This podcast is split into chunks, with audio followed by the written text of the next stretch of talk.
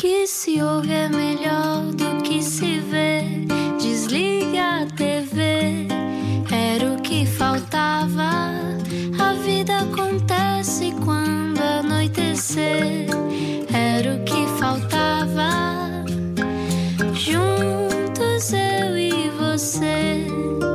Viagem com a Rádio Comercial. Olá, bom final de tarde. Sei que foi um dia intenso, não é? Toda a gente já voltou para a escola, as pessoas estão todas a sair de casa.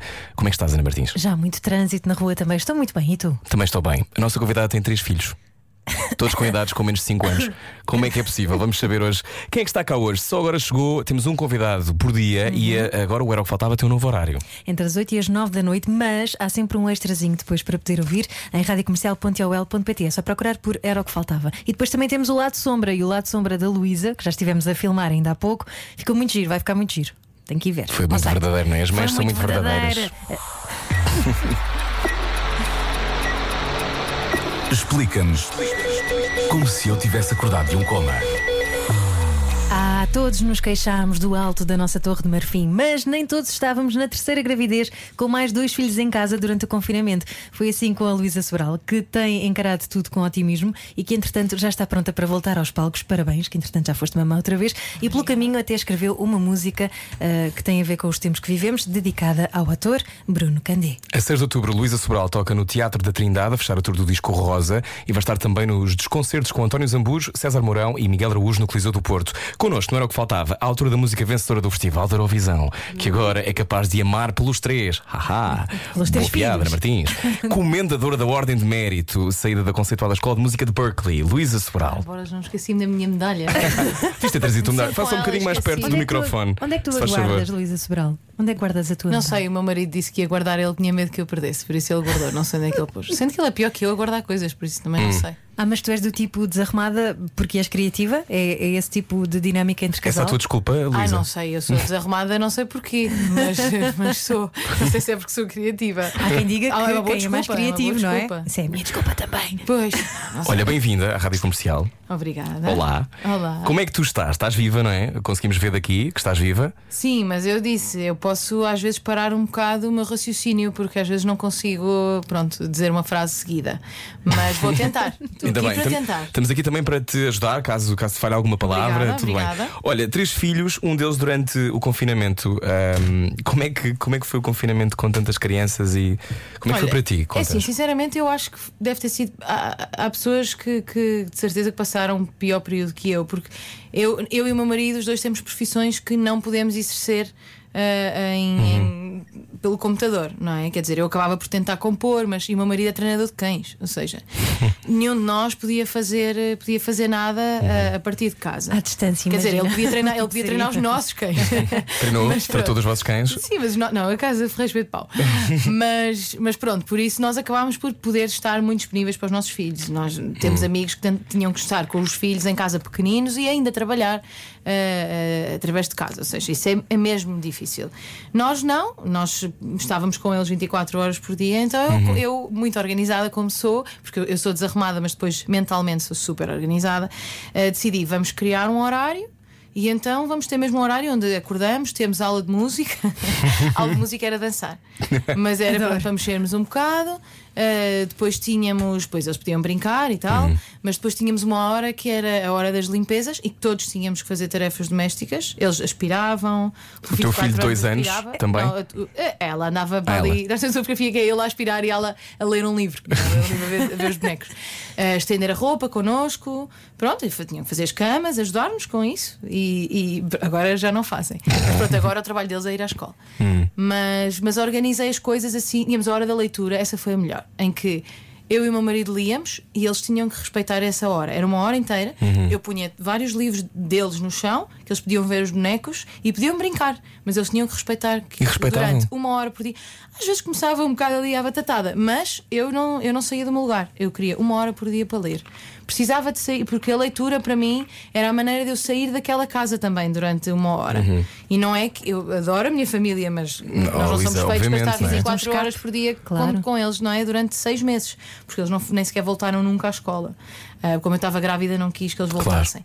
E então era essa hora por dia em que eu de repente ia para outros sítios com os livros que estava a ler E aliás, vocês também já entrevistaram o João Tordo, não foi? Sim, foi, sim. foi aí que eu descobri o João Tordo, foi na minha quarentena, porque eu nunca tinha lido nada dele Uhum. e gostei muito.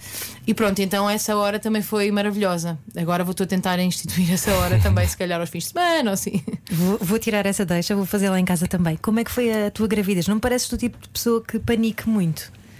Não, mas eu também sempre tive gravidezes muito fáceis e quer dizer, hum, tive gravidezes onde ficava muito enjoada, eu vomitava muito sempre nos primeiros três meses, mas depois era como se nem me lembrasse que estava grávida. Esta gravidez, então, eu como estava ocupada com eles a toda a hora a fazer, estava- passava o dia na cozinha a arrumar, a fazer refeições, a arrumar, a fazer refeições. eh, eu acho que só me lembrava que estava grávida quando passava pelo espelho. De repente olhava, "Ah, o que é que Esta barriga gigante que apareceu aqui. é que? Exatamente. Eu acho que era quando eu me lembrava que estava grávida. Por isso, aliás, eu nesta gravidez perdi peso no fim. Eu acho que era de. E eu normalmente como muito no fim das minhas gravidezes, tenho muita fome. Nesta eu não, não conseguia, não havia hora para isso. Tipo, e então até perdi peso no fim da gravidez. Então o truque para as coisas correrem bem é não pensarmos demasiado nelas. Ou ter uma quarentena, sim.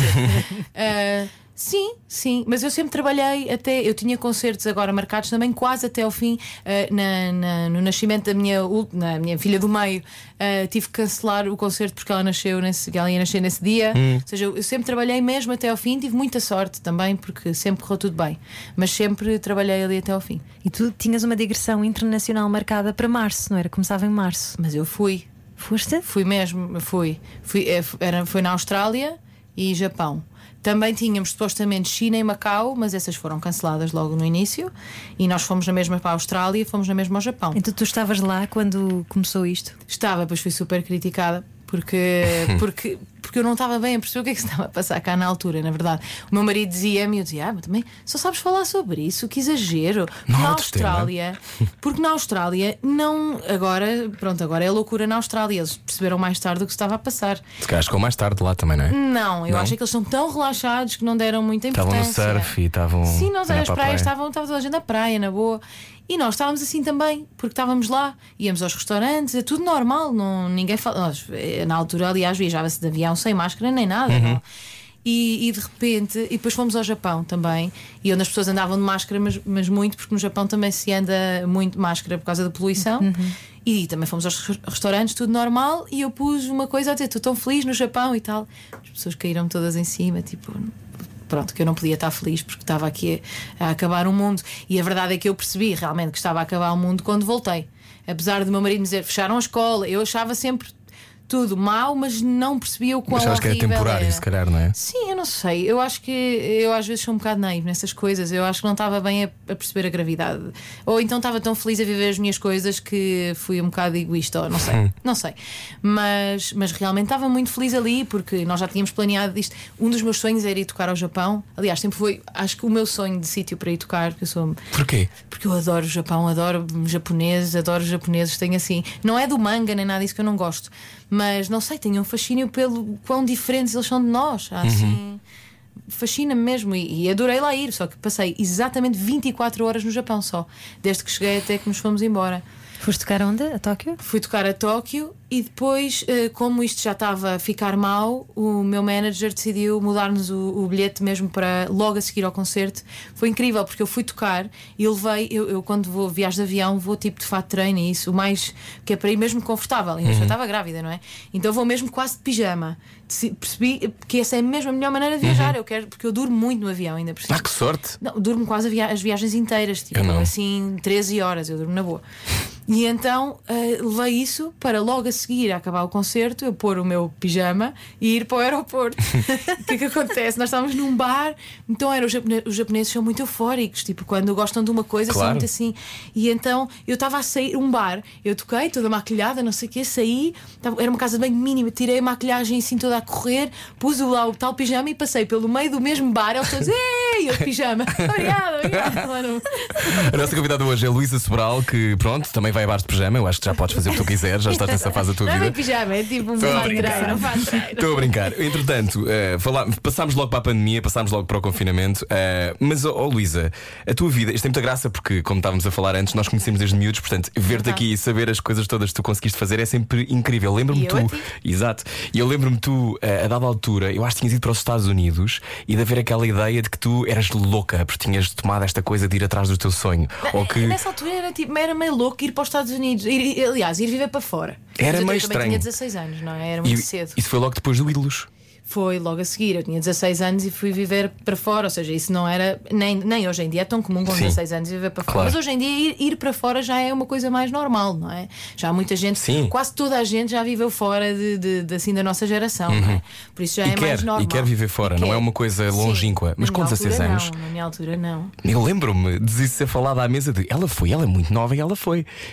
E, e como é que. Porquê é que decides ir? Explica-nos. Foi porque o Ídolos foi, ficaste em terceiro lugar, acho eu? No Ídolos? Fiquei em terceiro lugar. Muito miúda. Não, ah, teve nada a ver com o Ilos. Eu já me tinha inscrito na. Isto é um programa que se faz de intercâmbio e eu já me tinha inscrito ah, no daqueles do. 12 segundo ano? Sim, Ah. e eu já me tinha inscrito nesse programa antes de entrar no Ídolos. E depois eu, eu- acabou o Ídolos e eu, eu pensei, não, eu quero ir na mesma.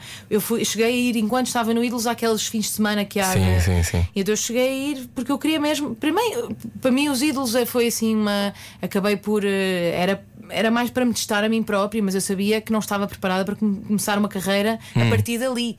E então também não era por essa razão que eu ia ficar em Portugal a fazer o quê? Um disco do qual eu não me ia orgulhar, por isso não. Hum. E então decidi, na mesma, seguir aquilo de, de ir viver para os Estados Unidos com Foste uma família americana. Fui para o estado de Nova Iorque, assim, uma cidade mínima, com tipo, sei lá quantas mil vacas e 10 pessoas. Foi para aí. O meu irmão, claro, foi para San Diego. E, eu- e um dos meus amigos da altura foi para o Havaí, coitadinhos. E Ah, sofreram imenso. San Diego é incrível. Chato, não é? A mim calhou-me ali. Mas pronto. E o que é que aprendeste sobre ti quando estavas lá?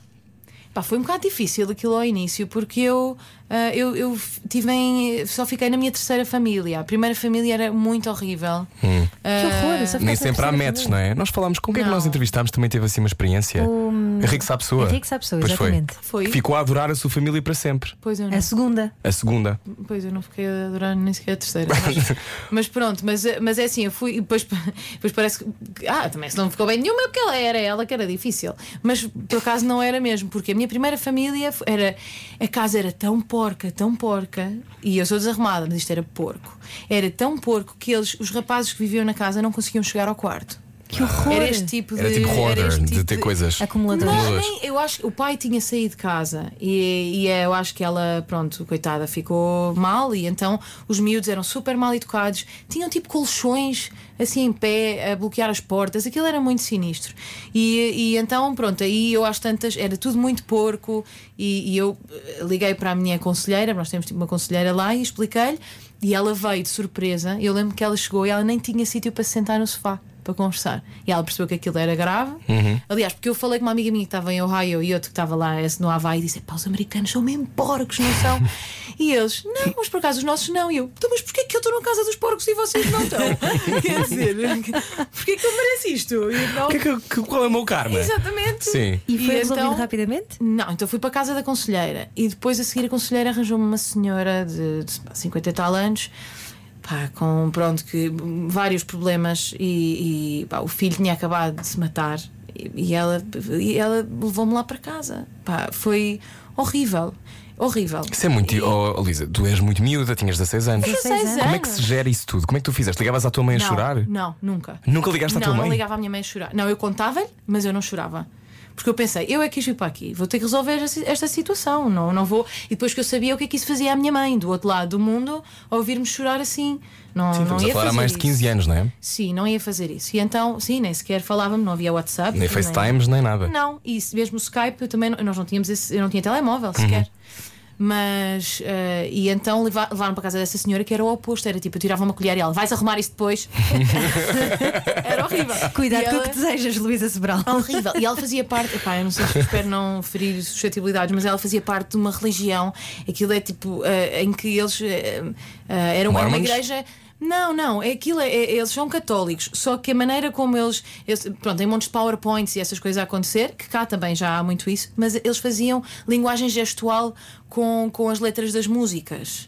E então era. Pá, agora isto em rádio não se percebe tão bem, mas tipo, ela, ela decorava aquelas coisas tipo Lord has come to reach me, fazia assim, montes. E ela punha-me a decorar. Ela punha-me a decorar a linguagem gestual da igreja para eu ir com ela ao domingo. Ai, era Mas também era- devia ser. Como é que era esse domingo? Não, era lá naquela, naquela Era- igreja. mas isso era tipo Ah, gospel? E depois era, não, pois era aquelas igrejas onde, onde as pessoas choram muito Ah. e todos os apoios.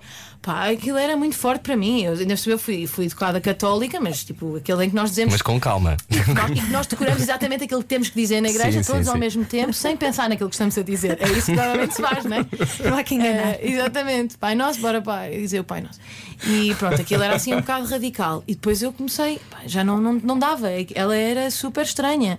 E, e depois fui falar com a conselheira outra vez. Só que nos Estados Unidos eh, eh, nós somos crianças até aos 18 anos. Eles veem-nos mesmo como Uhum. Às vezes crianças. até aos 21, não é? Sim, eu, em Portugal não. Eu, eu acho que nós já falamos com uma pessoa de 16 anos e já vemos como adulto. Lá não. E então ela ah, disse: o problema é teu e tu é que vais ter que arranjar uma família se quiseres ficar aqui. Então andava eu na escola, no liceu, a pedir às minhas coleguinhas de turma que eu tinha acabado de conhecer se me podiam, por favor, acolher. É ridículo, ridículo, horrível. Mas depois disto mau. o mundo, Luísa Sobral, depois disto o mundo, não é? Quem passa por isso. Ah, sim, quer dizer, sim, é assim. Daí que o amar pelos dois, está tudo ligado. Tem viventes. 15 anos para trás de raiz, amar pelos dois, recebe-me em casa. Sim. Bom, estamos à conversa com Luísa Sobral. Venha daí, há mais depois disto. Será que Berkeley foi uma boa experiência? Descobrimos a seguir. Tem muito parlapier? Freud explica. Era o que faltava. Na Rádio Comercial. Boa viagem com a Rádio Comercial 8 e 24 Hoje a nossa convidada é Luísa Sobral, que fez 4 anos de Berkeley. Uh, Berkeley, uma das melhores escolas de música do mundo, Sim. não é? Não é, Sim. Luísa? Para música contemporânea, sim. Hum, e como é que foi chegar lá e de repente sabes que estás nessa escola? Que idade é que tinhas? Aí tinha 18. 18. Sim. Portanto, não foi muito, pouco, muito tempo depois da conversa que estávamos a ter. Não, eu voltei, eu, eu aliás, eh, inscrevi-me na Berkeley por causa de um professor que eu tive na, nessa escola que tive nos Estados Unidos, na, na- no liceu.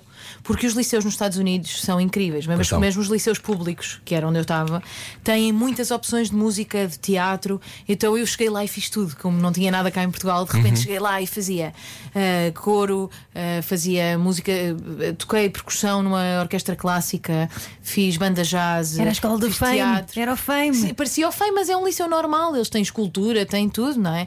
Fiz teatro também, cheguei a fazer luzes no teatro também, som, fiz montes de coisas. E, e depois o meu professor de música aí é que me aconselhou ah, a inscrever-me na Berkeley. E eu inscrevi-me, só que mandei as coisas um bocado fora de tempo, então não entrei logo a seguir. ao- ah, mas até foi bom, não entrei logo a seguir, ah, entrei no semestre seguinte. Então vim para Portugal, fiz ainda um, um musical no Tivoli para crianças e depois fui, comecei a Berkeley. E Berkeley é aquilo que tu imaginavas? Bem, a primeira vez que eu fui lá, aquilo para mim era o paraíso, porque estava, de repente via músicos a passar pela rua, cada um com o seu instrumento, e eu a pensar: isto é um mundo de pessoas como eu. É um mundo de pessoas que gostam de fazer aquilo que eu gosto. É a coisa mais incrível, de repente olhar para o lado e só ver pessoas como eu. E então estava a entrar lá e poder falar de música 24 horas por dia e, e ir para casa de pessoas e tocar e fazer. é, Foi a única altura da minha vida que eu fui marrona. As pessoas pediam trabalhos de casa e eu fazia muito mais do que eles tinham pedido, ou fazia logo no dia quando era só para o mês seguinte, porque eu realmente adorava aquilo que estava a fazer. E então, hum, e é engraçado, porque tive esses 4 anos a viver dessa forma e, e foi mesmo importante. Hoje, depois, claro, quando saí de lá era tipo, não és músico, uau! Incrível, não seres músico! O que é que tu fazes? Porque já, os músicos já não me fascinavam música. nada.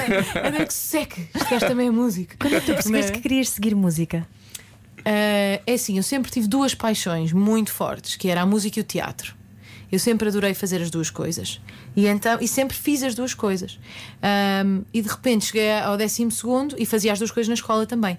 Só que uh, foi muito simples. Eu tive que. Eu queria ficar nos Estados Unidos a estudar, quer fosse uma ou outra, porque as duas são muito boas, não é? Lá. Só que eu pensei, eu vou sempre ter um sotaque. A, fal- a falar inglês. E, e eu não sou, e eu não, não me pareço latina, então eu nunca vou poder passar por latina. Exato. Já está no typecast da dinaridade. mas, sei lá, pode ser uma sueca ou assim, mas também não tenho altura para isso. Por isso comecei a pensar, "Pá, não sei, isto não, não vai dar para mim, eu não vou ter muito sucesso aqui enquanto atriz. Então vou para a música e depois logo se vê, se calhar se eu quiser, porque a minha paixão pelas duas era igual, era igual. Eu sempre adorei, eu, eu queria estar em palco, eu acho. E, e pronto, e depois segui música. E quando voltei, depois quando voltei dos Estados Unidos, ainda fiz eh, duas ou três peças em teatro amador cá. Que giro. Porque eu preciso, e ainda preciso muito de fazer. Aliás, eu acho que vou escrever uma peça para mim só, para, só para poder fazer. Faz um musical para ti. Deve pa- Sim, para os Eu filhos. estou sempre a falar com a Sandra Barata Bela, dizer, por favor, escreve uma coisa para mim. Escreve, não, por favor, faz uma coisa que eu possa entrar também. Porque eu quero muito fazer. Eu- Eu não sei se tenho jeito, na verdade, mas eu mas sinto muito Hum, eu acho essa que necessidade. Quando eu vou ver uma peça, adoro, mas fico com vontade de estar ali em cima também. Por isso, mas sempre soube que queria ou uma ou outra, isso desde. Eu acho que desde sempre, não me lembro de, de, de, de mim sem palco. E agora no desconcerto é um bocadinho também teatro que vocês fazem ao fim e ao cabo, porque vocês estão a fazer uma espécie de improviso. Para quem não sabe o que é que é o desconcerto, o concerto, Sim. que- o concerto e o espetáculo que tu dás com o Zambujo, o César Mourão e o Miguel Araújo, explica-nos um bocadinho como é que funciona. Não tem muito teatro, quer dizer, só na parte do César. Na palhaçada, pelo menos. Exato, mas é todo muito real.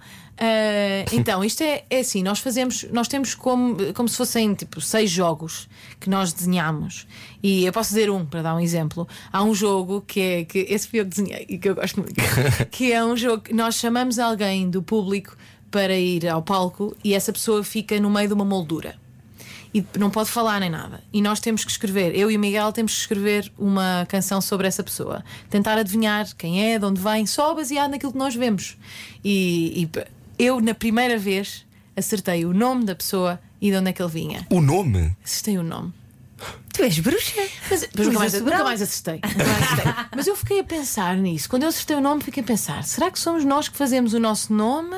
Ou o nome já é uma coisa que. Intrínseca. Nossa- Alguém ter cara de uma falda. É. Ah, tu gostavas de ser quê? Tens cara de quê? Ela, ela tem cara de Luísa? Não, chamavam muitas vezes Isabel. Eu acho que era Isabel que me chamavam, não sei. Tu tens cara de Luísa, eu acho, por acaso. Se calhar Tu porque me lembro de de seres Luísa. Rodolfo, Tem cara de quê? De Rodolfo. Rodolfo? Mas não acho. Essa para Não. meter contigo. Bom, está cá a Luísa Sobral hoje, só agora ligou a rádio comercial. Então, Berkeley, tu pensaste vou ser uma mega estrela ou Ai, isso não. não. era de todo? Não podia ser uma mega estrela de outra área qualquer que não tinha ser pop, não é? Obviamente. Não, que mas não era o que tu querias. esse objetivo. Eu, eu gosto Mas quando estás em Berkeley não há aquela coisa de ok, vocês são a select few, não é? Vocês são muito bons. Ah, mas não era comigo, porque assim, na Berkeley Hum. há, uma, há uma coisa muito forte de RB e aí há muita competição. Porque são aqueles todos, "Whoa, you better sing, girl. Então são todos assim. E, e realmente há muita competição aí. Mas o que eu fazia era muito meu. Ah, não havia. Eu Era não competição, sentia... era- era- Era, e, eu, e às vezes escrevia em português e, e era muito singer-songwriter, não havia assim. Eu não, eu não sinto que houvesse muita competição. Ou, ou, ou, ou se havia, porque no fundo eu escrevia as minhas coisas e é Hum. logo diferente assim quando as pessoas escrevem do quando estão só a comparar vozes. Ou, Claro, então, ali numa lógica de será que eu tenho as qualidades todas para. Sim, e depois eu tinha uma coisa na Berkeley que era. Normalmente dizem que as pessoas que são muito conhecidas na Berkeley, lá naquele mundo, porque aquilo torna-se um mundo que nós achamos que é um mundo real e não é, é o mundo da escola. Ou seja, há pessoas que são realmente famosas na Berkeley. E todas as pessoas que eu conheço que foram famosas na Berkeley não tiveram sucesso nenhum cá fora. Como é que explicas isso?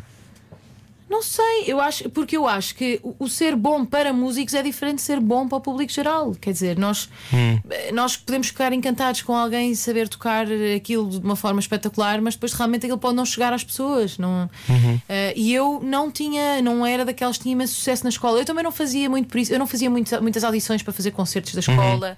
Eu queria estar a, a Na trabalhar tua. na minha, na, na minha música e, e fazia, fazia as, as cadeiras que queria fazer e ia aprendendo, não era muito depois ir mostrar. E então também perdi com isso, que eu acho que também podia ter ganho alguma experiência de palco lá. Hum. E descobriste o teu som lá? Ou foi depois? Eu descobri, é assim, eu vou descobrindo o meu som. Na verdade, ele não é uma coisa, mas sim. Descobri Estanque, lá. é? Descobri lá, sim. Mas eh, eh, e foi lá que eu gravei uma parte do um- do meu primeiro EP e depois algumas dessas canções acabaram por ficar no meu primeiro disco. Mas foi no fim dos quatro anos que eu percebi, eu já tenho o meu som, é este que é o meu som agora, porque o meu som deste disco, por exemplo, acho que não tem tanto a ver com o meu som do Uhum. Sim, primeiro. sim, sim. Este é o meu som agora, agora sinto-me orgulhosa daquilo que estou a fazer, esta sou eu. Agora vou gravar. E quando é que tu escreves as tuas melhores canções? Há assim uma altura em que tu sintas, ai, ai, está a vir, está a vir uma, está a vir, deixa-me parar e apontar um Isso foi papel. no parto que ela teve foi agora há pouco tempo. Ela teve agora um parto, sai, uma, sai um bebê e sai uma Peraí, música. peraí, mas estou a ter uma canção 5 em 5 minutos. Ahm, quando é que eu sinto? Eu, eu escrevo desde os 12 anos. Ah, eu, eu sempre senti, estava a falar sobre isso agora com uma cantora que eu estou que eu estou a produzir, tá, que para mim a guitarra e a voz sempre foram um. Ou seja, eu tocava guitarra e, e tinha automaticamente cantar alguma coisa minha e experimentar escrever. Por isso sempre foi muito natural para mim escrever. Sempre ah, depois tive aquela fase da adolescência em que escrevia sobre ah, odiava tudo e ninguém percebia. e depois no Natal escrevia sobre a hipocrisia do Natal e essas coisas, tipo, sempre Eras muito tive essa fase. Tivesse assim, tivesse essa muito fase. rebelde, Não, nada, nada rebelde, nada. mas Não- achavas que eras? não, eu era só, só queria. Eu acho que era só na música, porque imagina, eu não faltei à escola um dia. nu- os meus pais nunca me puseram de castigo. Eu nunca, nunca menti aos meus pais. Eh, acho que nunca menti aos meus pais. Uau. Ou seja, não, a mas imagina, eu sentia-me a pior pessoa do mundo se alguma vez se tivesse omitido alguma coisa. Uma vez que a minha mãe disse que eu tinha sempre que vir, já não sei, de táxi para casa ou assim. Houve uma vez que eu não vim, que apanhei boleio de não sei Uhum. quem, chegava ao pequeno almoço e eu apanhei boleio de não sei quem. Não, não consigo. É uma, ou seja, eu sou a filha mais. Pá, não sei, se- sempre fui a super Mas, perfeitinha. mas andavas à a procura da tua tribo, ou não? Porque estavas a dizer que quando chegaste à Berkeley de repente só vias pessoas como tu Sim, e talvez. Portugal nesse aspecto e, e um determinado circuito em Lisboa é, são sempre as mesmas pessoas, não é? Sim, que falam das é mesmas assim, coisas. Eu também venho, sabes disso, não é? Eu também venho de um meio um bocado betinho, em que, Que é fechado por natureza. Em que é muito fechado. Eu, aliás, eu adoro as minhas amigas de infância, mas em geral eh, era tudo muito mais fechado do que, do que os meus amigos de agora, não é? E, que, e que muitas das minhas amigas de infância continuam minhas amigas agora. Mas, eh, mas esse meio mais betinho, eu lembro-me de voltar e, e- e os pais das minhas amigas dizerem: Ah, continua com aquela mania da música. É uma mania, não é uma profissão, ou seja, nem é visto como uma. E, e os meus pais não. Os meus pais sempre não é? foram muito diferentes nisso. Sempre foram. O meu pai é maluco por música, sempre foram muito. Aliás, toda a gente diz que meus pais são uns betos freaks. Porque. Mas vocês são muito livres, tu e o teu irmão são muito livres, é a sensação que eu Porque eles tenho. sempre nos deram essa liberdade. Eu nunca me lembro da minha mãe dizer para eu não fazer alguma coisa que eu quisesse experimentar, assim. Aliás, eu lembro-me uma vez que eu estava tipo num cabeleireiro e disse: Ah, mas as pessoas pintam o cabelo, minha mãe, bora pintar-te o cabelo hoje. Assim, a minha, a minha mãe, olha, eu nunca apanhei uma bedeira, eu sei que isto é um bocado. e a minha mãe tentou embedar-me já algumas vezes. Ou seja, Melhor "É mãe, hoje, é mãe do hoje." ano. E eu adormeci lá logo no sofá. Mas eh, por isso os meus pais são bastante diferentes dos pais das, das- minhas amigas, é Hum. um facto. E quando voltas para Portugal, gostas do que encontras? Ou achas uma seca? Foi um bocadinho difícil ao início, mas eu rapidamente me comecei a dar com músicos, porque eu cheguei a Portugal e comecei logo a gravar o meu disco. Uhum. Por isso eu rapidamente encontrei outras pessoas e, e, e por isso não. Não sei, e é isso. E mesmo as pessoas do nosso passado que não têm tanto a ver connosco agora Uhum. têm coisas boas e, e a verdade é que nos conhecem muito bem. E representam Por partes isso- de, uma, de, uma- de que tu também tens e que fazem parte da tua personalidade claro. e, portanto, não é tipo, ah, agora vibram. já não tenho nada a ver. Não, não é isso. Ess- Essas pessoas, eh, hum, aliás, uma das minhas melhores amigas é a minha amiga de infância. Não, não é por não se calhar agora, se nos tivéssemos conhecido agora, até podia ser que não fosse. Vocês não desconfiam um bocadinho das pessoas que não têm amigos antigos? Hum. Eu desconfio sempre um bocadinho. Pois é estranho como é que não mantiveram nada. não há nada. é? Aquelas pessoas têm amigos Não só há um ano e meio. Há Não um... Exato, matam toda a Quer gente. dizer, às Se vezes é matam mesmo. só se tivessem vivido noutro país. calhar. Pronto, aí, por exemplo, eu não tenho amigos da universidade, que é uma coisa que faz muita falta, eu Uhum. acho.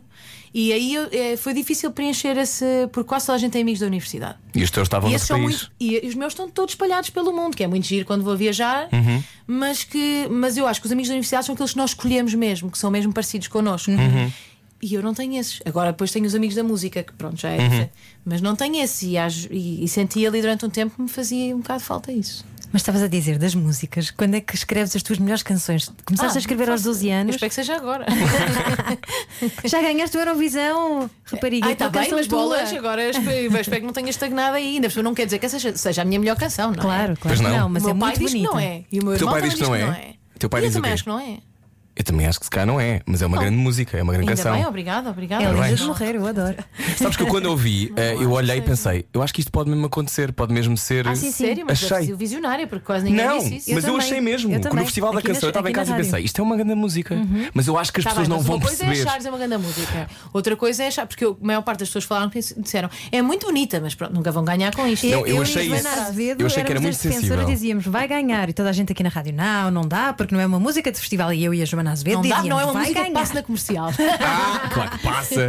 Agora mas- passa. Agora passa. Agora passa. Eu não estava cá antes, não posso dizer nada. Mas eu passei na Mega quando eu estava lá.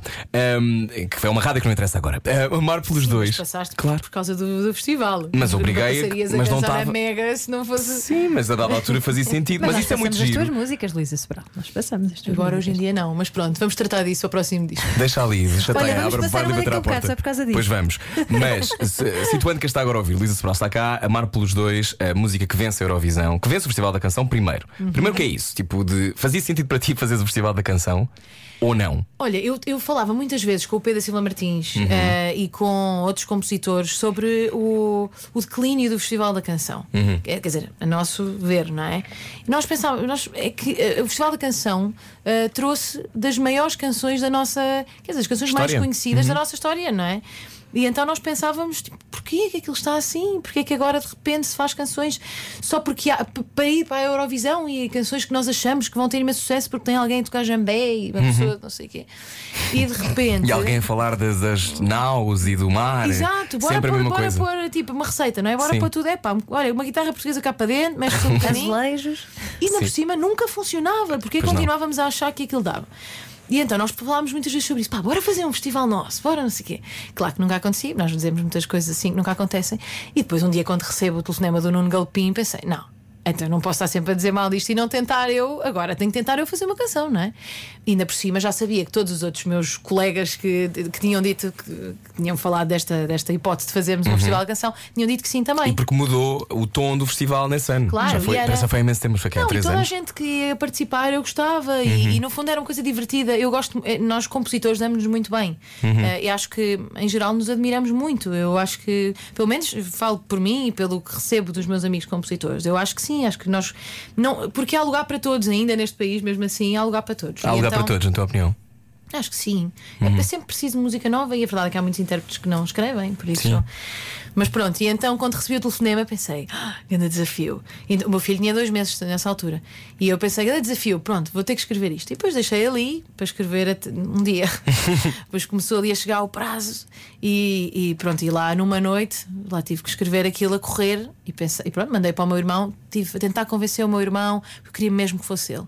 Porque eu sabia que ele tinha uma voz incrível e que as pessoas ainda não tinham conseguido chegar à voz dele. E eu sabia que, pronto, seria uma maneira das pessoas pelo menos o ouvirem e, e perceberem aquilo que eu já sabia, não é? E então, pronto, tentei convencê-lo e acho que ele só ficou convencido quando eu enviei a canção, porque ele pensou: ah, isto eu canto, e assim não ganho, olha, ainda bem, pronto. E, e Sempre naquela então- de eu não quero nada ganhar. eu não quero nada, mas pronto, se for com esta canção. Pronto. Pronto. E então ele, pronto, lá gravámos a canção, pediu o arranjo ao Luís Figueiredo e gravámos, mas sempre todos, sem, Na sem boa, ideia nenhuma. sim. Não, porque toda a gente dizia, ai que bonita, nunca vai ganhar. Toda a gente. Por isso nós gravámos assim. Depois chegámos aos ensaios e começámos a sentir.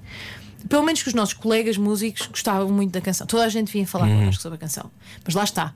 Os colegas músicos, igual à Berkeley, os colegas músicos não representam. o seu mundo. Não Uhum. representa o resto, por isso é que eu, eh, o, o meu marido é ótimo para eu mostrar músicas, porque o meu marido representa o resto da população. Eu acho ótimo tê-lo em casa. Ele e a minha mãe representam o, o- a pessoa comum, não é? Que, que ouve música, que é maravilhoso, porque se ele gosta. A maior parte das pessoas vão gostar. Uhum. Quer dizer, ele, ele também é meu marido, não é? Ou seja, não dá para. Tem aqui esta parte.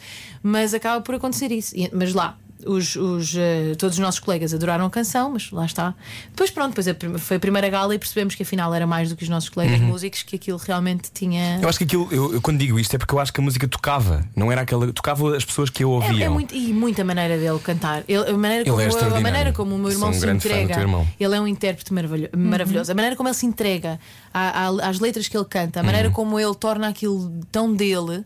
Acho que também, se calhar, a fase que ele estava a pensar na altura fez com que ele vivesse tudo de uma forma ainda mais intensa e, e era, não Quase sei, como se era fosse maravilhoso. das, das poucas vezes em que ele pode dizer que quer amar e que vai amar mais e que não sabe o que é pode acontecer, não é? Sim, e era aquela coisa que nós dizemos, tipo, navalha, é? aquela coisa que nós dizemos de canta como se fosse a última vez que vais cantar. É muito bonito dizer isso, mas ninguém pensa isso, Claro. não é? Mas ele se calhar pensava isso. Ou seja, Uhum. a maneira como ele vivia as coisas tão intensamente e a maneira como vivemos aquilo, os dois, tão intensamente, foi para mim, posso, acho que dos momentos mais bonitos da minha vida, por, em, em família. Não necessariamente por ter ganho ou pelo festival, mesmo pela nossa relação de família. Pela minha e do meu irmão e pela da minha mãe e do meu pai e de vivermos aquilo tudo tão juntos. Isso foi, foi mesmo, acho, dos momentos mais especiais para nós. E um alinhamento dos astros, não é? De que de repente, desde, desde o momento em que começas a fazer a música para depois haver no Festival da Canção, depois as pessoas a reagirem, parece quase descrito que vai ser assim, é estranhíssimo. Mas por isso é que quando as pessoas perguntam qual é que foi o segredo, eu acho que o segredo foi exatamente não haver segredo, foi a com- a combinação de vários fatores que, que eram que nós não, não pudemos controlar, não é? Eu acho que foi isso é que foi o especial. Se nós pudéssemos conseguir prever, eh, eu, eu lembro que depois me pediram para escrever mais e eu disse: não, isto o que aconteceu aqui nunca mais vai acontecer. Se eu ganhasse outra vez, eu nunca seria tão especial de qualquer maneira, porque é que eu vou fazer outra vez? E assim as pessoas ficam na ilusão de que eu podia ganhar outra vez. E apesar das pessoas dizerem que ah, esta canção nunca vai ganhar, vocês nunca tiveram aquele, aquele peso de ah, vamos remar contra a maré, vamos provar. Não, vocês estavam Ai, só a não, fazer nós nem aquilo sequer- que queriam. E assim, a verdade mesmo é que o meu irmão não podia ir à Ucrânia, por isso nós não queríamos ganhar, nós não podíamos ganhar. Isso foi horrível, na verdade, porque se vocês forem ver para trás, nós nunca pedimos às pessoas para votarem em nós. Porque nós não queríamos pedir às pessoas para votarem e depois ele não poder ir. Nós não queríamos ser. Obviamente que estava isso implícito, porque quando dava um número de telefone e tudo mais, as pessoas iam votar por nós, mas pela canção. Mas nós não queríamos isso, porque, porque Não ele sabiam não se podia ir. acontecer, claro. Não, nós, nós sabíamos que ele não podia ir. Que ele não podia mesmo. Depois, e então, foi- essa foi a noite, e eu já falei sobre isto algumas vezes. Essa, essa noite em que, em que a canção ganhou foi a noite da minha vida em que eu tive sentimentos mais opostos. Eu, eu, eu chorei imenso nessa noite de sentir-me mal pelas pessoas que tinham votado em nós e, agora- e como é que nós vamos dizer que não podemos fazer isto? Foi horrível, porque eu tinha a certeza que ele não podia. E então, tipo, toda a gente, ei, eu ah, a chorar, a pensar, que vergonha, que vergonha, agora as pessoas votaram, nós não devíamos ter saído disto mais cedo. E pronto, e depois lá os médicos dele, veio um médico connosco e tudo, e eles arranjaram maneira dele ir, mas foi, foi assim muito, muito intenso tudo, meu Deus. A seguir vamos saber o que é que se sente quando se ganha a Eurovisão. É depois disto. Venha daí, na rádio comercial, hoje estamos à conversa com Luísa Sobral. Tem muito parlapier? Freud explica. Era o que faltava. Na rádio comercial. Juntos eu e você. Boa viagem com a Rádio Comercial, 14 minutos para as 9 da noite. Hoje está cá a Luísa Sobral, venceu o Festival da Eurovisão, não sei se por acaso reparou, eh, com Amar pelos dois. Ehm, estavas a dizer sentimentos muito contraditórios a caminho da Ucrânia, mas depois lá. eh, primeiro, aquela coisa, eu, eu quando eu no ano seguinte eu fui fazer para a RTP Eurovisão porque eu queria ver aquilo de perto, porque eu acho aquilo um absurdo. Como é que vocês maravilhoso. viveram aquilo? Explica-me lá. É engraçado porque eles agora fizeram aquele filme da Eurovisão, mas já viram? Sim, com o Will Ferrell. Pronto. E esse Eu cruzei-me com o Will. Ai, desculpa, Ana. Eu, eu cruzei-me com o Will Ferrell lá. Não, ia perguntar-te, o teu irmão entra no filme, entra não é? no filme. E então, pá, pronto, o filme. Não é maravilhoso, mas então eu estive a ver o filme e eles, eles gozam com a Eurovisão no filme. Sim. Só que eles fazem coisas que supostamente são excessivas, mas a Eurovisão é aquilo exatamente. Eu acho que quando eles tentam tipo, pôr uma pessoa a cuspir fogo, aquilo podia perfeitamente acontecer na Eurovisão. É muito engraçado porque a Eurovisão é tão excessivo tudo que é difícil gozar com aquilo. Ah, eu acho que tem muita graça por ser absolutamente excessivo e levam-se todos super a sério. Claro, claro. E Nós- os fãs nós é são éramos- super a sério. Claro, e nós é que éramos as pessoas estranhas ali. Nós tínhamos a plena noção que a nossa normalidade era a coisa estranha. Exótica. Exatamente. O anti-fogo de artifício, não é? Exato. Mas, mas é assim, eu fui para lá antes, eu fui só, eu fui só com o meu filho para lá antes primeiro, Uhum. Ahm, porque eu tinha que fazer os ensaios pelo meu irmão. Ele não podia ficar duas semanas, então eu fui, Uhum. Fui disso. uma semana fazer os ensaios por ele. Ah, e nessa altura o meu filho tinha nove meses e foi. A primeira viagem dele foi à Ucrânia. E, hum, e foi muito agir também, porque a equipa, a equipa era espetacular. Eu fiquei a adorar essa equipa da RTP. Eram todos A Joana Martins. queridos. Sim. Sim. Eram todos muito queridos e então tivemos sempre muito bem. E depois, a seguir, passado uma semana, veio lá ter a minha mãe, o meu pai, a mulher do meu irmão, o meu marido. De repente estávamos todos, por isso é que eu digo, foi o mesmo giro. Eu não sei quando é que. eh, Aliás, desde essa altura nunca mais viajámos todos juntos assim, mas eu acho que devíamos. Mas, mas foi muito giro por isso também, porque estávamos ali todos a viver uma coisa ao mesmo tempo. E pronto, a partir daí foram, foi o meu irmão que fez mais as coisas mais, so- mais sozinho. Deixa-me só voltar um bocadinho atrás. Disseste que o teu filho tinha nove meses e tu levaste-o para a Ucrânia. Como é que se gera a tua carreira? Tu tens que andar sempre a viajar, não é? De um lado para o outro, mas és muito descontraída nesse aspecto. Levas o miúdo, dás um de mamar ali num cantinho, se calhar. Ah, sim, Ah, é assim, depende, depende das, eu acho que vou fazendo diferente ah, com eles, não sei, a Rosa, que é a minha filha do meio, eu sim, eu também a levava, levava a minha prima. Para fazer de babysitter e ia fazendo os concertos e a minha prima ficava com ela no hotel. Agora, por exemplo, nos desconcertos vou ter que levar esta também e vem a minha mãe. Alugámos uma casa e vem a minha mãe, porque os desconcertos nós vamos ter que fazer o dobro das datas e então vamos chegar a fazer dois no mesmo dia. Por causa da separação dos lugares, não é? Exato. Para cumprir e então normas. aquilo vai ser mesmo intenso ali. Vou, aluguei uma casa mesmo perto lá do Coliseu para a minha mãe estar comigo e conseguir. eh, Pronto, os outros dois ficam cá. Eu tento não viajar muito com eles porque eu acho que isso é muito cansativo para eles. Ah, por isso, como Portugal é um país muito pequeno, quando é em Portugal, eu normalmente o que faço é, se vou tocar, eu volto na mesma noite. Uh, mesmo que chegue às 5 da manhã, tento fazer isso quando eles são pequeninos. Quando, quando ainda mamam, eu tenho que, tenho que ir comigo, não é? Não dá. Depois, a seguir, uh, uh, tento voltar à mesma noite. E quando estou fora, estou fora. É assim, é, é a minha vida. E eu acho que eu- os meus pais sempre fizeram aquilo que gostavam e eu sempre os admirei por isso. Ou seja, não, não há aquela coisa de ai, como é que eu vou deixar os meus filhos estes dias? É o meu trabalho. Pronto. E a verdade é que eu às, às vezes tenho mais disponibilidade para eles durante a semana do que a maior parte dos pais. Por isso, Sim. é essa a gestão. Ô Luísa, e quando de repente estás na Eurovisão e te percebes que vocês têm. é que deve ser uma sensação muito estranha, que deve ser aquilo que os atletas olímpicos sentem, quando têm um país inteiro parado a olhar para eles à espera que algo aconteça alguma coisa. De É, repente. mas isso deve ter sentido o meu irmão, eu não senti essa Sim, não é? estou a falar de. enquanto família, não é? Porque também Ah, vocês depois sim. estavam, por certeza, Mas nós não preocupados sei- com ele, não? Mas nós, sim, mas é engraçado porque nós, eh, nós falávamos depois com alguns amigos que diziam que aqui se falava imenso sobre aquilo. Muito. Mas nós não, não sentíamos isso lá, não tínhamos essa pressão lá. Até porque nem eu nem o meu irmão gostamos muito de redes sociais, ou seja, nós não Uhum. vivemos isso. Ah, ele não gosta mesmo. Eu também não vou, a verdade é essa. Então nós não sentíamos essa coisa das redes Sim. sociais, nem, nem estávamos sempre a postar coisas, não íamos sentindo muito isso. Por isso nós criámos ali o nosso mundo em que íamos fazendo versões de canções de- que estavam lá na Eurovisão, íamos Eu vi, eu vi jantando alguns, sim, sim. família, mas nós aproveitámos aquilo assim mesmo. E depois ganham. E depois sim, depois, depois ganhámos. Eh, a, a primeira ainda foi a primeira, ainda houve uma, uma primeira eliminatória, Uhum. uma semifinal. E aí foi logo já um bocado a loucura termos passado, porque a verdade é que Portugal já não passava. Pai, há muito 200 tempo. anos, há E 45 então só anos. isso já foi uma vitória. Porque o que nós não queríamos era armarmos em tipo, ah, finalmente vamos levar uma canção que é uma canção que não é feita para a Eurovisão e depois chegar lá e ficar em último. Quer dizer, nós pensávamos sempre, é pá, pelo menos passar a primeira, para Hum. não ir, para não voltarmos para casa, porque não era que quiséssemos ganhar. Eu acho que. Era em nome da música, Luísa Sobral. mas eu acho que que queríamos um bocadinho. Quando uma pessoa às tantas entra nisto, é impossível não querer um bocado. E não imaginar, é impossível. Nós estávamos sempre, pá, primeiro, primeiro semifinal. Ah, agora se calhar já ficávamos, sei lá, pá, em terceiro. E aquilo que imaginaste bateu certo com aquilo que sentiste. Ah, eu, vou, eu vou dizer, é eu- eu- isto é uma coisa que eu já disse várias vezes. Aqueles dias foram tão intensos, eu acho que mais que tudo por causa da doença do meu irmão na altura, que nós estávamos meio dormentes. Tipo, eu acho que não senti nada.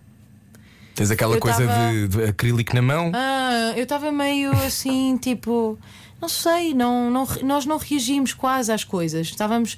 Foi muito intenso aquilo. Foi mesmo muito intenso. Uhum. O facto de eu fazer os ensaios por ele, depois dele ir e a maneira como ele se sentia e tudo mais, ou seja, aquilo foi tão intenso que eu acho que nós não conseguimos sentir nada. Eu acho que nós sentimos as coisas passado um tempo. Quando tivemos ali algum delay, Uhum, para sentimos, filtrar. sentimos Até porque quando um chegas ao aeroporto e tens pessoas e pessoas e pessoas, já me contas como é que foi isso. Luísa Sobral, estamos a ficar sem tempo. Fica, ela ficou agora parada no ar. Ahm, porque, entretanto, só dizer que daqui a pouco. Vamos passar uma música tua, que Sim. entretanto libertaste agora outra vez para as pessoas. Libertaste. Não, tu que era para ela falar.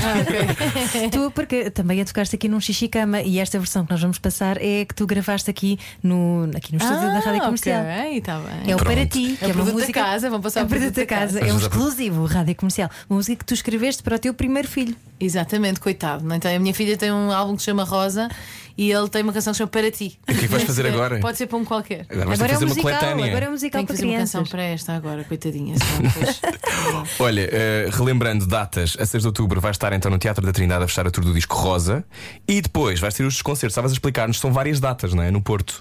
são, são seis, acho Acho que são seis, não é? São seis. Pronto, e vai dois, ser bom, três, não é? As pessoas que quiserem seis. saber vão procurar o teu Instagram e as tuas redes sociais e vão comprar Sim, que eu bilhetes. adoro. Que tu adoras.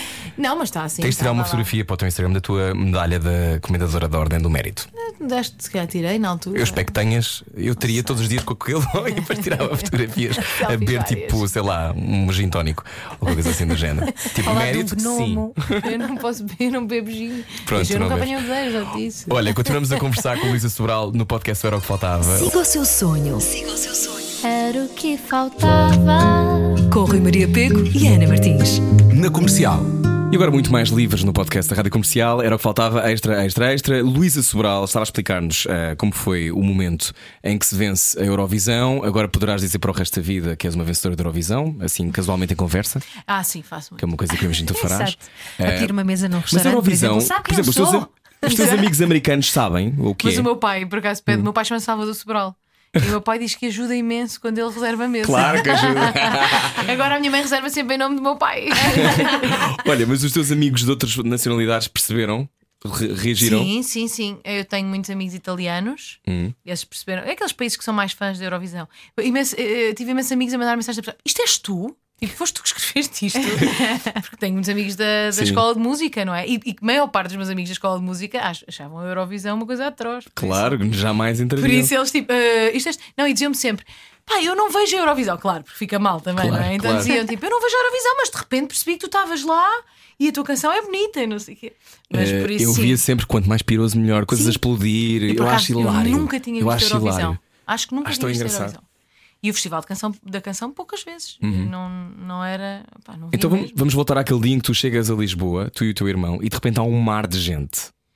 Pá, O que, é- que é que se sente? Mesmo... Só para começar a preparar expressão, quando a acontecer. expressão Luísa. inglesa do overwhelming foi mesmo Pois. overwhelming. Aquilo foi. É assim, para te explicar o quão. eh, para vos explicar o quão pouco estávamos à espera daquilo, nós estávamos no avião e pensámos: ora, como é que vamos para casa? E entretanto alguém diz: pá, chamamos um Uber. Está bem, então chamamos um Uber. Entretanto, pronto, não estávamos à espera que tivessem tantas pessoas à nossa espera, não é? E então, e estávamos na boa, chegamos lá, chamamos um Uber. E entretanto, alguém liga e diz: Vocês não estão a perceber o que é que se está a passar aqui. É que vocês têm um mar de gente aqui, não podem chamar um Uber, isso não é possível. e então nós lá fomos para a conferência de imprensa. Que horror, essa conferência de imprensa eu estava, não tinha dormido quase nada eu estava tão mal. Agora eu olho para as fotografias e penso o que é que se passava aí. E, e então fomos para a conferência de imprensa com a minha avó. Eu sou a avó deles, eu sou a avó deles. Parece fotografias da minha avó assim, de braços ar. espetados. Sim.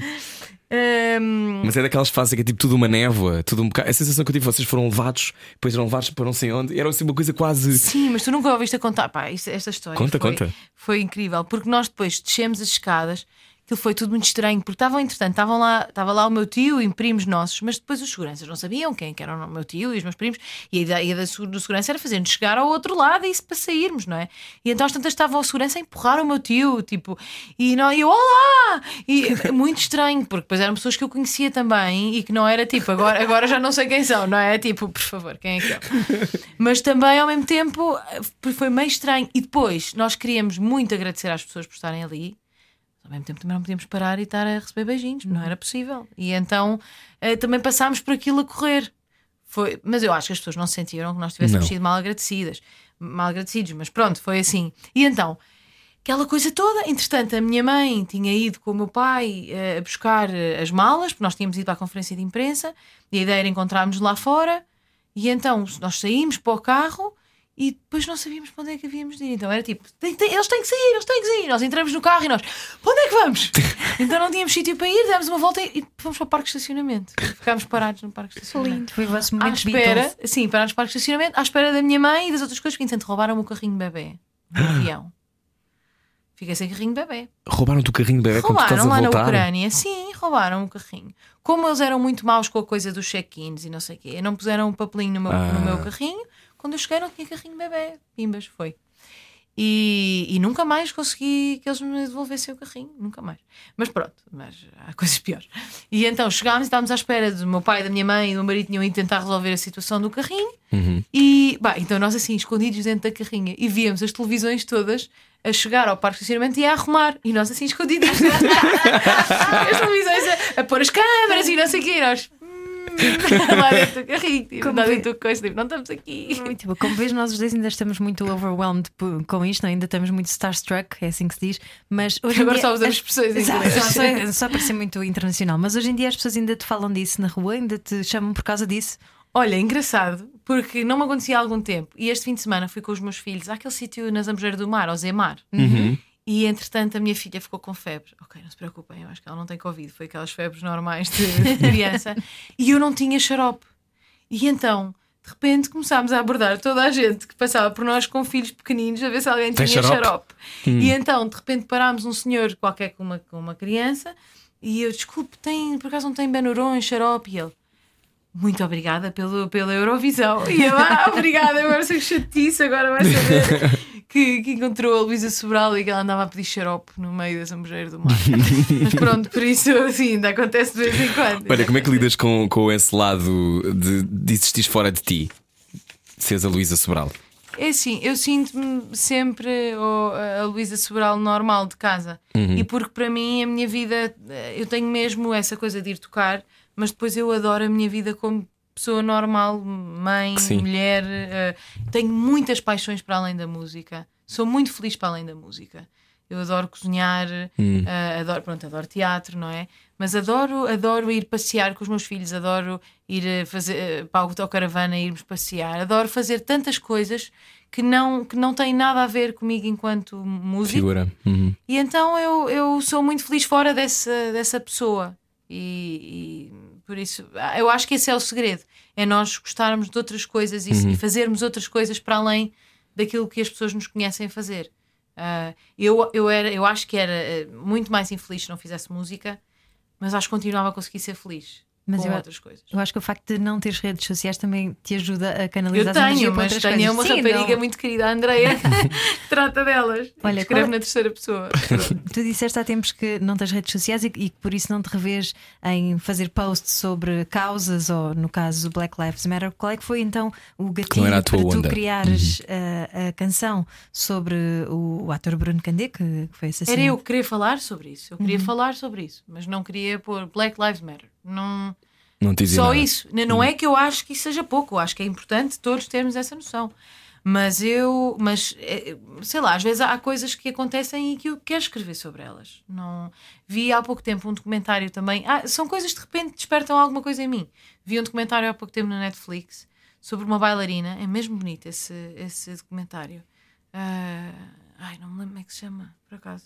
Mas é sobre uma bailarina que tem 58 anos e que continua a ser bailarina maravilhosa no New York Ballet. E só que ela de repente tem que deixar de dançar, porque não há bailarinas com aquela idade. E então ela e ela diz: Mas eu, eu- se eu deixar de dançar, eu vou morrer, porque para mim esta é a minha vida. E de repente o documentário é todo sobre isso e- sobre o facto, é mesmo bonito aquilo, mesmo especial. Ela diz que nunca sentiu nenhuma dor, que é uma coisa maravilhosa para uma bailarina, porque acho que isso nunca acontece. E ela diz que no dia que foi ter com o diretor do New York Ballet, e ele disse: Quando é que estás a pensar reformar-te? Nesse dia ela começou a ter dores e foi, tipo, a, a partir daí foi cada vez pior até ela ter que ser operada a uma anca e tudo. Ou seja, ela envelheceu no dia em que alguém a viu velha, não é? Uau, isso é E- extraordinário. Ah, mas ela, não, Isso e, é uma ela, coisa. e ela a dançar. Isso é tão bonito. E ela a dançar. E triste ao mesmo tempo. É, mas ela a dançar, ela é- era tão inspiradora que ela teve milhares de coreógrafos de- do daquele balé, que é um Uhum. balé conhecido no mundo todo, não é? A, a- a coreografar para ela, a fazer. A inventar para ela. Uhum. Inventar para ela. E nós vemos lá dançar. A verdade é que nós a vemos dançar com 58 anos e ela tem 15. Tipo, ela é maravilhosa, é uma inspiração. E então eu, eu, tenho, eu ainda não escrevi, mas eu estou com isso guardado. Eu quero escrever sobre isso. E essas coisas estão dentro de ti, depois eventualmente têm que sair? Tem, não, Têm, mais tarde ou mais cedo. E, há, e mesmo histórias que acontecem eh, que eu vou que acontecem com eh, tristes que acontecem com amigos meus e eu vou guardando ou às vezes escrevo. E a única dúvida que eu tinha sempre era se eu devia mostrar ou não às pessoas. E no outro dia falei com uma amiga minha que também escreve e ela e, e- porque eu tinha medo que as pessoas ficassem mais tristes às vezes se eu mostrasse. E por exemplo no outro dia escrevi sobre o meu sogro morreu há um ano e eu escrevi e, e no dia que fez um ano eu escrevi uma um poema para dar à minha sogra e estive ali a debater se devia dar-lhe Dar ou não. não. E, e isso é uma coisa que eu penso muito, se eu não vou fazer as pessoas mais E tristes. deste? E essa minha amiga disse-me: tu tens que dar. Porque muitas vezes as pessoas. Isso é uma homenagem à pessoa. E muitas vezes as pessoas não conseguem pôr em palavras aquilo que sentem. E só tu fazeres isso já os ajuda de certa forma. Então eu, eu, dei, eu comecei a dar. E dei à minha sogra. E ela, e pelo menos ela disse-me que gostou muito, não sei. Mas eu sinto que sim, ela disse-me foi exatamente, ela disse foi exatamente o que eu senti durante este ano. Pode ser E eu uma achei- catarse também, não é? Sim, e eu comecei a pensar: se, se calhar também isso é a minha missão nesta vida, é o pôr em palavras a- coisas que as pessoas calhar não conseguem pôr. E, se- e e se eu consigo fazer isso, se calhar também é, é isso que é suposto eu fazer, não é? Foi isso que fizeste com esta música. Foi isso que eu fiz e, e depois vi uma mensagem. A família do, do Bruno enviou-me uma mensagem. Uhum. E, e depois ainda vi no programa da tua mãe Uhum. também. Ah, ela a falar comigo diretamente e foi. Eu emocionei-me com isso, porque eu agora emociono com essas coisas. Só falar sobre me emocionar, eu emociono, mas isto também é das hormonas. Ah, é horrível, eu choro com tudo. Mas o facto de, de- de alguém me dizer isso, alguém que perdeu alguém da família e dizer obrigada por teres eh, posto isto em palavras, é maravilhoso. Para mim, é, que- é- é isso que dá razão àquilo Não, que eu a, faço. e a força daquilo que tu fizeste tem a ver com a, é com a simplicidade. É, é- esta maldade é profundamente simples. É tão, é tão, é tão eh, clara que, que é ainda mais. Mas eu, para mim, a destruidora, simplicidade é, é- é- eu, eu acho que quase tudo o que eu faço é isso, é simples. Depois, quando vais analisar, se calhar musicalmente, Uhum. até pode nem ser.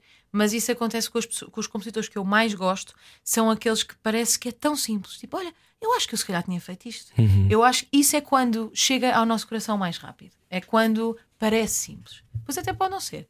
Mas, Uhum. a, mas a simplicidade da- do, do, do- do caminho até ao teu coração, não é? Isso é que eu acho que é o, aquilo que mais me emociona na música. Porque é verdade e a verdade reconhece.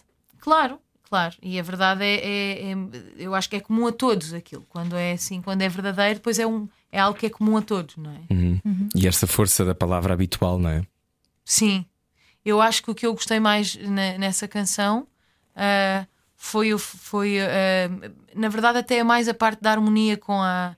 Com a é eu dizer. Foi é eu dizer ah, sempre a mesma coisa, como se fosse uma coisa boa, tipo, ele disse olá, como se fosse habitual, não sei o quê, e depois foi maltratado como, se como era habitual, dizer, seguir com as coisas boas e, e, e entre- e- e pôr uma má, e, a- e a- a- o facto da harmonia em si também se tornar mais eh, tensa.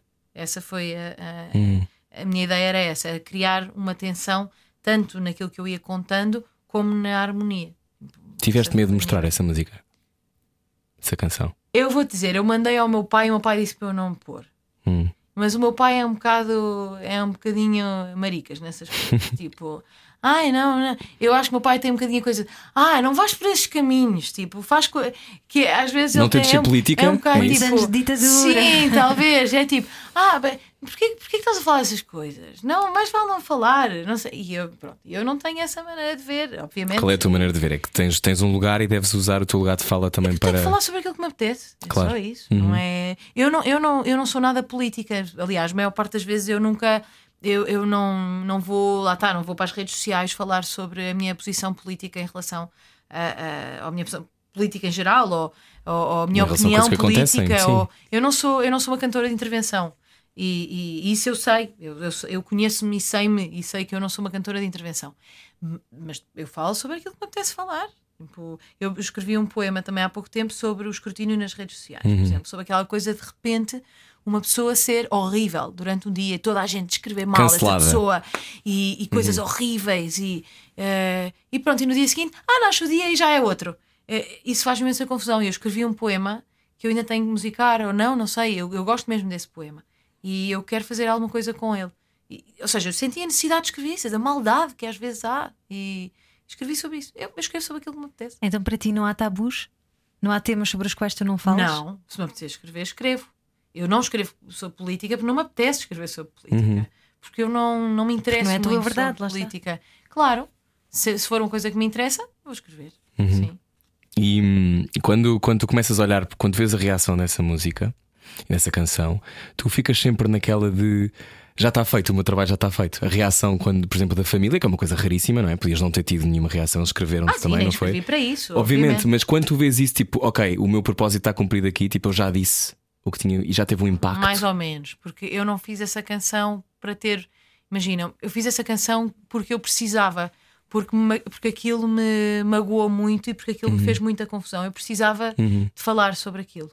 Eu não, eu não, mas se se deixasse de haver racismo, então sim, eu podia sentir, ok, o meu propósito já.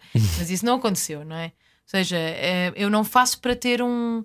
Eu, não, eu não faço para ter, para ter alguma. Claro que foi mu- muito bom e muito bonito ter, criado, ter causado essa, essa reação na família dele. Mas eu não faço para isso. Eu faço por- é como se eu precisasse tirar aquilo, Uhum. de, de- este peso daqui. Mas não faço uma reação, ou seja, nunca sinto isso de pronto, já está. Porque, porque aí seria tipo, ah, ok, pronto, já perceberam, então está ótimo. Está ótimo. Então. Eh, quando é que tu percebeste Não. o teu privilégio, Luísa? Qual Do teu, dos teus privilégio? privilégios? O quê? De, de vida? Sim. Tipo, de eu ser uma privilegiada? Sim. Ah, mas Porque fazeres essa música é ter noção do teu próprio privilégio. Ah, que estavas a dizer tipo de ter, de ter eh, crescido uma família com possibilidades. Não, não, não, não, não. Também, não, sou, também. também sou privilegiada, claro. Não, não, nesse sentido, claro. Mas, ou seja, escrever aquela letra é de alguém que percebe que eh, isto é a coisa mais injusta do mundo, mas pela qual tu não passas. Não é? Ah, já percebi. Ok. É nesse sentido. Que é o teu privilégio, é quase na lógica do, Epá, do white privilege, muito. não é? Eu, por acaso, eu lembro-me de estar a falar sobre isso com o meu marido e pensar: nós não temos a noção do que é que é ir a uma entrevista de trabalho e já estar abaixo de outras pessoas. Uhum. Já ter Nós contra, não- já estar em contra. Já, tá- já Uhum. estamos, a- já estamos a- em, em desvantagem. É isso. Já estamos em desvantagem. Estamos em desvantagem e há um alarme a tocar Exato. porque eu não deixei o carro fechado. Não, isto é mesmo uma emissão. O que é que aconteceu? Ela está no ar e não está no ar. E toca um alarme. Toca um alarme, sim. Uau. Ah, é nem Deve ser uma 80. estação irmã. Não Sim. interessa. Bastidores da rádio. Sim, mas estavas a dizer que Então, quando, quando encontras, e tu, à partida já Então, estão eu contra acho que ti, é já é uma Eu corrida acho- uphill exatamente. Eu não tava- é? eu lembro de estar a falar com o meu marido sobre isso, sobre as pessoas já começarem em, esse- eh, eh, um negro, ou nem tem que ser negro, um indiano, Um muitas vezes em asiático. Portugal, um- uma pessoa que não branca, já começa muitas vezes, já, est- já está em desvantagem desde o início. É uma coisa mesmo difícil, ou seja, vão a uma entrevista de trabalho e já têm que provar muito Uhum. mais do que nós brancos. Ou para alugar uma Vão- casa, por exemplo. Exato, para alugar uma casa já têm que mostrar muito mais, Uhum. eh, eh, eh, que têm muito mais dinheiro no banco. Ou seja, vive-se em, em desvantagem. Eu, por acaso, a senhora que trabalha lá em casa, a rapariga que trabalha lá em casa, é cabo-verdiana, e eu perguntei-lhe isso. Eu, eu lembro-me de perguntar, ó Luz, mas o que é que se sente em Portugal? Sente, sente que há racismo? E ela disse, e ela, ela é super descontraída, e ela, não, não sinto que em Portugal haja racismo. Ela disse: depende, eu vivi no Norte e no Norte eu sentia mais. Ela disse isso. Mas ela disse: aqui não sinto nada. E eu penso: não, não é assim. Eu acho é que ela é uma pessoa muito positiva. Porque eu não acredito que Eu acho seja que se calhar assim. se o teu dia a dia tem essa tónica de agressão, não é? Eh, Se calhar tu depois desvalorizas quando de repente já não é sistemática, não é? Tipo, tu sabes Sim, que talvez, partida, tu sabes que ela- partida já é mais difícil para ela. É Porque ela, por exemplo, ela disse-me que trabalhou numa casa antes onde a senhora era muito má com ela. E ela disse: ela chegou a levantar-me a mão. E, e eu disse: e eu pensei, isto não acontecia se ela fosse branca. Eu acho que, esse- que esta senhora não levantava a mão se ela fosse branca. Só que ela, só que ela é tão pura, então que ela acha que a senhora era só má, tipo, em geral. E eu não, eu não acredito nisso. Eu acredito que aquela senhora tinha, não tinha levantado a mão que é a uma pessoa branca. pois, o que é que Eu te tira, o que é que te tira do sério, Luísa? Pá, Isso tira-me do mais do que não só o racismo, mas tira-me do sério muito pessoas que maltratam outras. As coisas que ela conta desta senhora onde ela trabalhava, seja, a maneira, por exemplo, esta, esta rapariga veio trabalhar para a nossa casa e, e pediu-me e pede-me para ah, ah, pede-me se pode ter o telemóvel com ela, pede-me se pode almoçar, pede ah, e, e isso faz-me muita confusão. Eu faz-me muito triste, eu fico mesmo, mesmo triste com isso. Porque como é que uma pessoa pode maltratar outra assim? Quer dizer, é- é- isso, não sei, das pessoas se sentirem superiores às outras. Faz muita confusão. E isso faz-me sentir muito triste, porque os meus pais sempre nos ensinaram, lá está, nós éramos privilegiados, sim, andei em escolas ah, mais caras e andei, mas sempre tratámos bem toda a gente que trabalhou lá em casa e que toda a gente que nos rodeava. Por isso, isso faz-me mesmo ficar triste. Porque é que achas que Quando- esse sentimento de superioridade é uma necessidade do ser humano? É, é uma coisa que nos é. É uma coisa de classe. Eu sinto sinceramente, não é de classe, não é de classe. Eu sinto que é má educação. Eu acho que é mesmo má educação. E aí são mesmo pessoas que não estão bem com elas próprias. Esta senhora devia claramente ter problemas. Não sei, eu não, eu não, não consigo perceber de onde é que isso vem, porque eu acho que a boa educação, normalmente nós, eh, nós sempre dizemos, ah, ele, ele vem de boas famílias, e normalmente isso era considerado ser Como bem se quer dizer educado. alguma coisa, sim. Ser bem educado. Eu acho que o ser bem educado é ser educado em igualdade. Não, não, e isso mesmo no meu trabalho. Eu nunca, não, aqui o Paulo, que eu acho que pode confirmar, que eu acho que nunca tratei mal ninguém que trabalha comigo e nunca senti que ninguém que trabalha comigo fosse inferior a mim. Acho Mas o Paulo isso- está aqui com o braço muito marcado. Que é do agarrar durante as entrevistas. Olha, e agora que também trabalhas como produtora, tu gostas desse papel de é ser quase mãe de um novo artista? Olha, ainda hoje estive a ensaiar porque eu estou a produzir um disco agora. Ai, vou-me chegando para trás. Ainda eu estou a produzir um disco agora e é tão bom eu poder não estar, eu poder estar atrás e tentar potenciar alguém e, e pensar e ver, por exemplo, neste caso, o talento dela e pensar como é que eu posso fazer com que toda a gente veja aquilo que eu vejo. E é tão bom eu estar ali. Eu estava só a curtir hoje. Lembro-me de estar lá, porque eu tenho uma sala de ensaios em casa, e nós estarmos a tocar e eu estar a curtir aquilo, tipo de olhos fechados a dançar, pensar isto está tão bom, pensar que bom que isto está tão bom. E não é o meu nome, não é? Quer dizer, é o meu nome a produzir, mas eu não estou ali a tocar, não estou. E de repente eu poder estar completamente por trás de um projeto e tentar fazer com que aquilo seja o melhor possível. Ah, eu, é espetacular. Estás a ajudar alguém a cumprir o seu potencial, não é? Isso é- Sim, isso é sim, a muito fazer. Ainda, ainda por cima, quando ela traz as músicas dela, que eu adoro, e dizer que músicos é que são mesmo bons para isto, e, e de repente ouvir aquilo a ganhar vida, eu hoje estava a curtir aquilo a sério mesmo. Quando E é, que, então- quando é que te arrepias? Quando é que. Olha, hoje, por exemplo, eu Hum. acho que é a canção que vai ser o single, espero que depois a toquem aqui. Ah, mas, é, mas é porque eu escrevo muito poucas canções felizes. E é tipo alegres, ou Hum. não, não ah, de- em, termos de, em termos de batida, não necessariamente em termos de conteúdo Mas és melancólica. mas muito melancólica. E, e, ela, te- Hum. e esta canção dela não é, é mesmo assim daquelas, tem um groove assim meio afro. E então eu, eu curti aquilo tanto que pensei, bolas, eu também tenho que fazer uma destas, porque eu tenho que curtir assim a minha música. E então eu estava ali a dançar, a curtir aquilo de olhos fechados e não sei o quê. E fartas-te a tua música, E- ou não? Eu não ouço muito a minha, música. Não, mas de tocá-la e de fazer muitos concertos e de. Há, há artistas que não têm não, pachorra, não, passado algum não me tempo. farto, mas às tantas eu começo a trabalhar noutras coisas e já tenho vontade de fazer essas outras coisas. Uhum. Mas não é que me farto aquelas, é a minha cabeça já estar noutro sítio. Uhum. Mas, mas pronto, mas isto da produção é para mim, tem sido um novo mundo. Eu só até agora produzi para aí quatro artistas, não é assim ainda muito. Mas, mas é. Tem sido deve ser muito fixe. É pá, é Deve ser muito fixe. É como espetacular. produzir uma série, seres tu a produzir uma série em vez de seres tu a, a representá-la ou a, a escrevê-la. Sim, sim, Estás é a ter estar que atrás, é ligar estar- as coisas. Claro, e vês, e vês as coisas de outra perspectiva. Mas para mim, mais que tudo, é pegar naquele artista e tentar pensar na maneira de tirar tudo o que, o que eu gosto de fazer, o que eu gosto que façam comigo quando me produzem, porque eu também escolho, escolho produtores para me produzirem, porque eu acho que nós não conseguimos ver-nos de fora. Temos que escolher alguém para nos ver de fora. E é isso que eu, que eu faço aqui: é tentar ver tudo o que ela tem de bom, ou ele, porque antes produzia o Rogério Charras também, tudo o que eles têm de bom e tentar trazer isso cá para a frente. E, e A música, a música é o mais próximo que existe de divino? Ou é o amor?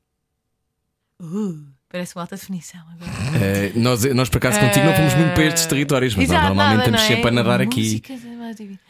É olha, eu acho é que a música é a arte que chega a mais pessoas. Hum. Porque quase todas as outras artes, ah, imagina, o teatro, por exemplo, Uhum. chega às pessoas, mas se elas lá forem. E, não, e há muita gente que nunca foi ao teatro e que se calhar pode passar uma vida toda sem ir ao Sim. teatro. Uhum. Mas não há quase ninguém que tenha passado a vida toda sem ouvir música. A música chega a muito mais classes sociais. É um facto. É universal? É, é universal e não precisas de saber, não é como a pintura, por exemplo, que às vezes precisas de saber um bocadinho para, te- Uhum. para sentires, não é? É uma arte que chega a qualquer pessoa e que não é nada e que é completamente despretensiosa e que, e que, e que realmente chega a qualquer pessoa porque ah, não é preciso, as pessoas têm cultura de, não é? De ir ao teatro, cultura de ouvir música. mas pronto, por isso é que eu acho que é, que aí está perto do divino, exatamente por chegar tão. Agora, o amor. Eu, quer dizer, eu acho que elas as duas são juntas, não é possível tu fazeres música sem amor, eu acho. Ah, agora, eu vivia sem música muito mais do que vivia sem amor, obviamente. Por isso, E já escreveste a tua melhor canção? espero que não. Pois, também acho que não. E o que é que faz uma boa canção? Ah, para mim, o que faz uma boa canção, ah, para mim, o meu, o meu maior professor é o Chico Buarque, de boas canções. Que ótima referência. É o meu, por isso, agora, quando eu escrevi a música do Candeiro, as pessoas é um bocado a Chico Buarque. Eu, "Ah, uau! E eu até me lembro de dizer ao Paulo: Fogo, se for tipo 5% de Chico Buarque, já morro feliz. Ah, alguma vez fosse tipo uma porcentagem mínima de Chico Buarque, eu já morria feliz. Ah, para mim, o que faz uma boa canção é uma boa letra. Eu, eu tento ah, que as minhas letras sobrevivam sem a música, que a música consiga sobreviver sem a letra. Eu acho que isto é uma boa canção. Uau. Porque quando eu posso declamar o poema, ou quando posso tocar a canção, eu não, que eu não sou eh, muito boa a tocar tipo melodia e harmonia ao mesmo tempo, mas se alguém pudesse tocar uma canção minha só piano e harmonia e soar bonito, então aí eu acho que é uma boa canção. Contém es- essas duas coisas. Contém vidas próprias. Sim, quando as duas coisas conseguem sobreviver separadamente, mas, mas também se- casarem bem, não é? Tem que- eu acho que tem que ser isso. É preciso casar bem. Não é? É preciso Exatamente. casar bem. Dia Ou não 6 de- casar, que ou foi a não- minha opção. Dia 6 de outubro, tu vais estar eh, no teu último concerto deste, desta tour? Dia 6 de outubro, sim, será. No Teatro da eh, Trindade? acho que sim, nós também acabámos por. Há bocado eu eu estava a te dizer que nós não perdemos concertos com a pandemia lá fora, que fiz Hum. aquela turnê, mas não, eu perdi, eu perdi outros concertos na Alemanha, em França, eu é que já nem me lembrava. Perdi. Por isso, eh, alguns desses concertos vão ser, espero, remarcados, e Uhum. então vamos acabar por fazer esta turnê. É um bocadinho mais longa ainda. Pronto.